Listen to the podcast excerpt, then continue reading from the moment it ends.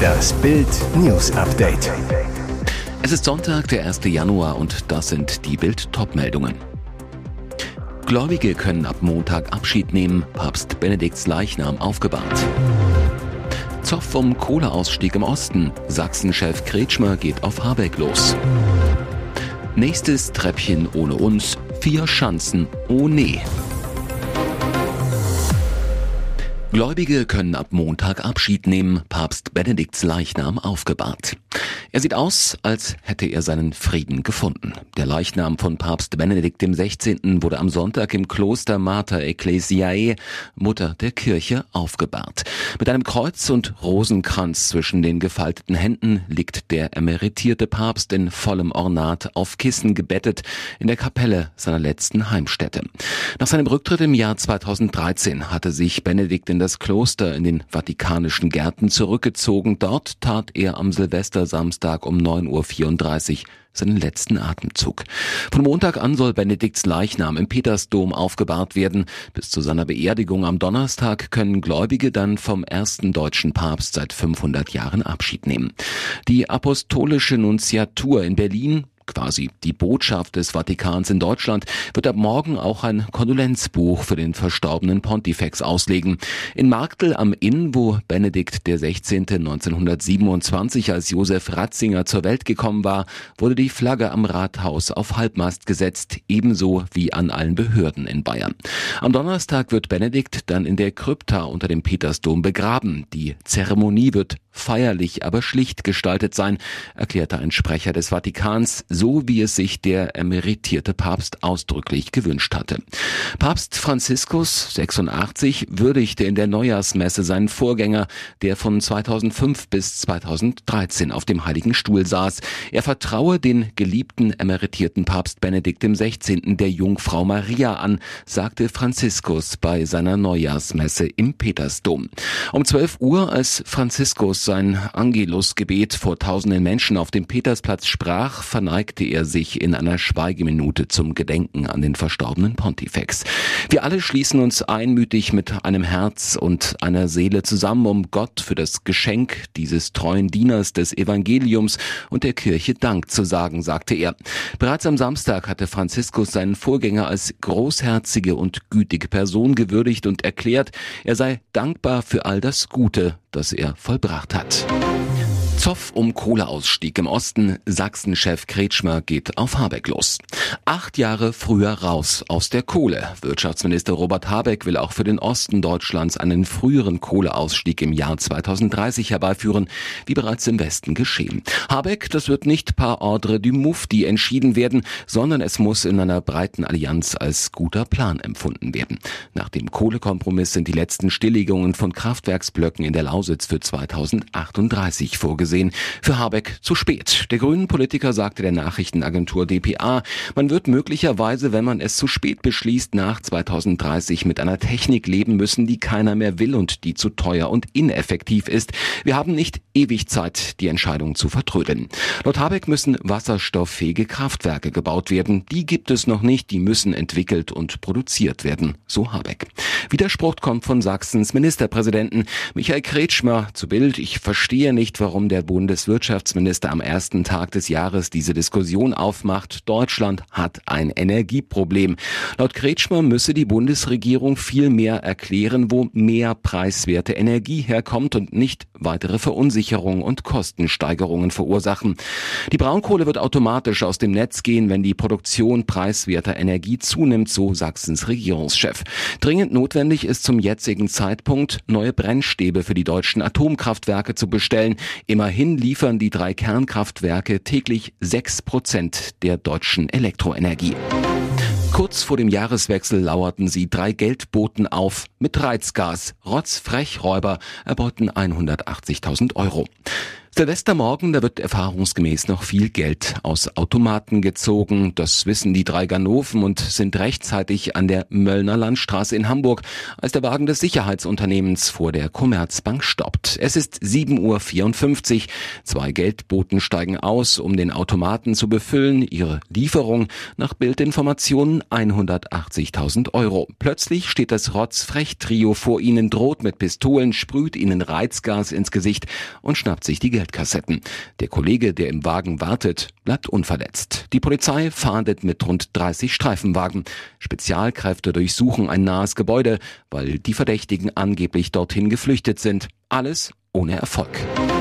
Nächstes Treppchen ohne uns, vier Schanzen, oh nee. Oh nee, das war schon wieder nichts. Die zweite Runde der Vier-Schanzentournee in Garmisch-Partenkirchen endet wie schon der Auftakt in Oberstdorf ohne Deutsche auf dem Treppchen. Karl Geiger springt auf 131,5 und 131 Meter, wird am Ende Elfter. Andreas Wellinger, der nach dem ersten Durchgang noch Vierter war, ist im zweiten Durchgang zwar immer noch bester Deutscher, wird aber am Ende nur Achter. Lachend ganz oben steht in Garmisch-Partenkirchen wie schon in Oberstdorf der Norweger Halvor Egner Granerüth. Er macht danach im Schnee sitzend den Meditationsjubel von Fußballstar und Landsmann Erling Haaland, ehemals Borussia Dortmund. Hinter dem Norweger landen der Slowene Andrzej Lanicek und David Kubacki aus Polen auf dem Treppchen. Geiger sagt, es geht mal nach vorn und mal einen Schritt zurück. Und die anderen Deutschen? Konstantin Schmidt wurde insgesamt 23. mit 133 Metern im zweiten Durchgang. Mit seinem ersten Sprung war er aber gar nicht zufrieden gewesen. Markus Eisenbichler war bereits wie in Oberstdorf im ersten Durchgang rausgeflogen. Er unterlag im deutsch-deutschen Duell mit Pius Paschke. Eisenbichler zeigte sich trotzdem zuversichtlicher als noch in Oberstdorf. Es war schon ein bisschen schwieriger. Der Wind zieht von rechts nach links. Ich bin durchgesagt. Ich lasse mich da nicht runterziehen, weil ich hier auch gute Sprünge gezeigt habe. Ich werde das weitermachen in Innsbruck. Und jetzt weitere wichtige Meldungen des Tages vom Bild Newsdesk. Der Kontrast zwischen den Neujahrsansprachen könnte kaum größer sein. Ukraine-Präsident Volodymyr Zelensky zeigte sein Talent, die Ukrainer zu motivieren, auch wenn sie gerade unter dem Raketenterror Russlands leiden und Schutz suchen müssen, auch wenn die Stromversorgung unsicher ist. Zelensky wünschte in einer kurzen Silvesterbotschaft seinen Landsleuten ein frohes Jahr unseres Sieges, wie er es nannte, Heute Wunder wünschen, die Ukrainer haben sie schon lange geschaffen, sagte der Präsident, der sich täglich live an seine Bürger wendet. Dazu ein Instagram-Foto von sich und seiner Frau Olena vor einem Weihnachtsbaum, wie ihn Russen und Ukrainer traditionell an Silvester schmücken. Ganz anders, der Russendiktator Wladimir Putin ließ seine Neujahrsansprache im Voraus aufzeichnen, zeigte sich umgeben von Soldaten in einem Armeehauptquartier, scheinbar jedenfalls, denn Putin hat offenbar große Angst, sich mit echten Menschen zu umgeben. Unter den Statisten war mindestens eine Frau, die sich offenbar nur als Soldatin ausgibt. Jedenfalls wurde sie schon wiederholt bei offiziellen Terminen des Diktators gesichtet, wie Twitter-Beobachter schnell bemerkten. Putin sagte, es war ein Jahr schwieriger, notwendiger Entscheidungen, wichtige Schritte zum Erhalt der vollen Souveränität Russlands und mit einer gewaltigen Konsolidierung in unserer Gesellschaft. Interessanter, was er nicht sagte, nichts Motivierendes aus russischer Sicht, keine Botschaft der Hoffnung auf einen Sieg, ja noch nicht mal einen Ausblick auf erreichbare Kriegsziele oder neue Offensiven. Stattdessen das düstere Bild eines gefährdeten Russlands, das nur durch einen Sieg im Ukraine-Krieg als unabhängiger Staat fortbestehen könne.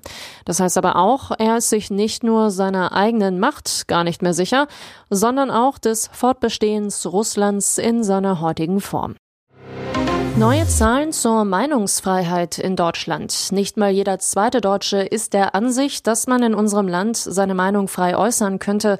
Laut Freiheitsindex vom Allensbach-Institut sind es nur 48 Prozent, wie Stern und FAZ berichten, ein erschreckend niedriger Wert.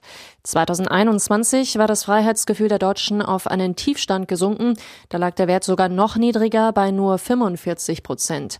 Zum Vergleich, in früheren Umfragen hatte er noch deutlich über 60 Prozent gelegen. Und ihre Meinung äußern 37 Prozent der Befragten nur noch vorsichtig. 2021 waren es 44 Prozent, 2017 nur 25 Prozent, eine deutliche Verschlechterung der Lage. Auch fühlt sich eine Mehrheit der Deutschen unfrei, nur 45 Prozent gaben an, sich frei zu fühlen. Dramatisch, im Corona-Jahr 2021 lag der Wert sogar bei nur 36 Prozent. Ihr hört das Bild News Update mit weiteren Meldungen des Tages. Teuerschock in Deutschland, Inflation zurzeit 10 Prozent und drohende Rezession bringen die deutsche Wirtschaft auch 2023 in Bedrängnis. Auch Arbeitnehmer sorgen sich um ihre Jobs, aber wie ist die Lage wirklich? Bild macht den großen Branchencheck für Jobs, Löhne und Auftragslage im neuen Jahr. Auto. 786.000 Beschäftigte, Lage angespannt. Energiekrise, Inflation und Pandemie belasten die Märkte auch 2023 stark. Jobs Angespannt, mangelnde Wettbewerbsfähigkeit am Standort Deutschland bedroht Arbeitsplätze. Lohn, Anstieg 2023 und 2024 um 5,2 und 3,3 Prozent. 3000 Euro Inflationsprämie in zwei Tranchen. Arzneimittelhersteller. Immerhin 121.245 Beschäftigte. Lage, Innovation halten die Auftragslage stabil, aber Kosten für Energie, Verpackungen, Logistik und Wirkstoffe belasten die Margen. Viele Firmen steigen zunehmend aus der Produktion aus. Folge Arzneimittelengpässe. Jobs kein Stellenabbau wegen Fachkräftemangels. Lohn 3,25 Prozent mehr ab 2023, weitere 3,25 Prozent ab 2024. 3000 Euro Inflationsprämie auch in zwei Tranchen. Banken. Dort gibt es 541.000 Beschäftigte in Deutschland. Die Lage ist angespannt. Unternehmen kämpfen mit Unsicherheit und Rezessionssorgen. Banken profitieren zwar vom steigenden Zinsniveau, die Wirtschaftslage schlägt jedoch auf die Kreditnachfrage. Jobs Umbruchstimmung. Der Fachkräftemangel sorgt für fast 26 Prozent mehr Stellen, das sind knapp 30.000. Die Digitalisierung und der Umbau von Geschäftsmodellen sorgt insgesamt jedoch auch 2023 für Personalabbau. Lohn im Januar 500 Euro Einmalzahlung für Tarifbeschäftigte und 2 Prozent mehr im August 2023. Inflationsprämie in unterschiedlicher Höhe für circa drei Viertel der Bankbeschäftigten.